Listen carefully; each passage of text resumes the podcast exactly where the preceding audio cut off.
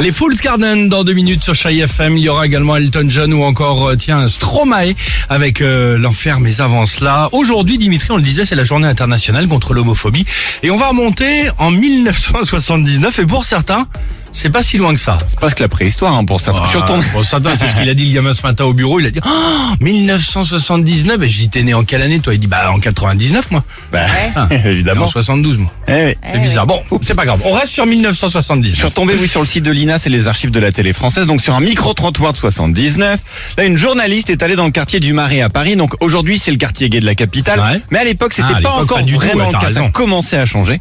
Elle pose alors cette question très simple aux habitants du coin. Pour vous, c'est quoi être homosexuel Écoutez leur réponse. Bien. Il y a 70 ans que je suis dans le quartier que je suis là, il y avait un quartier qui était propre, il est pourri.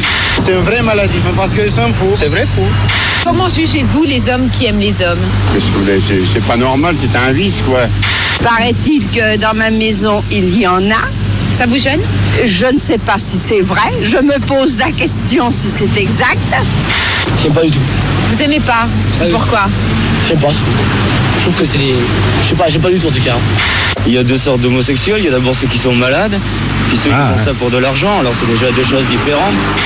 Alors ça, c'était il y a 43 ans. Ouais, Pour certains, ça n'a pas beaucoup changé aujourd'hui. Bah hein, oui, mais. Alors aujourd'hui où on en est justement, l'association SO- euh, SOS Homophobie vient de publier son rapport qui est basé en partie sur les chiffres officiels du ministère de l'Intérieur. Et alors là c'est terrible, en 5 ans, donc depuis 2017, le nombre d'acteurs anti-LGBT a carrément doublé, plus 104%, que ce soit des violences physiques, psychologiques ou verbales. La violence verbale que l'on retrouve très souvent dans le contexte familial proche, Ah ouais. euh, avec cette phrase en plus qui revient beaucoup dans les témoignages, elle est horrible, suicide-toi, ça au moins comme ça c'est placé. Ah. Euh, alors si vous êtes concerné, si vous avez besoin d'aide, évidemment, je vous conseille le site de l'association sos-homophobie.org. Ils ont un chat, ils ont aussi un numéro de téléphone où tout est anonyme si vous le souhaitez.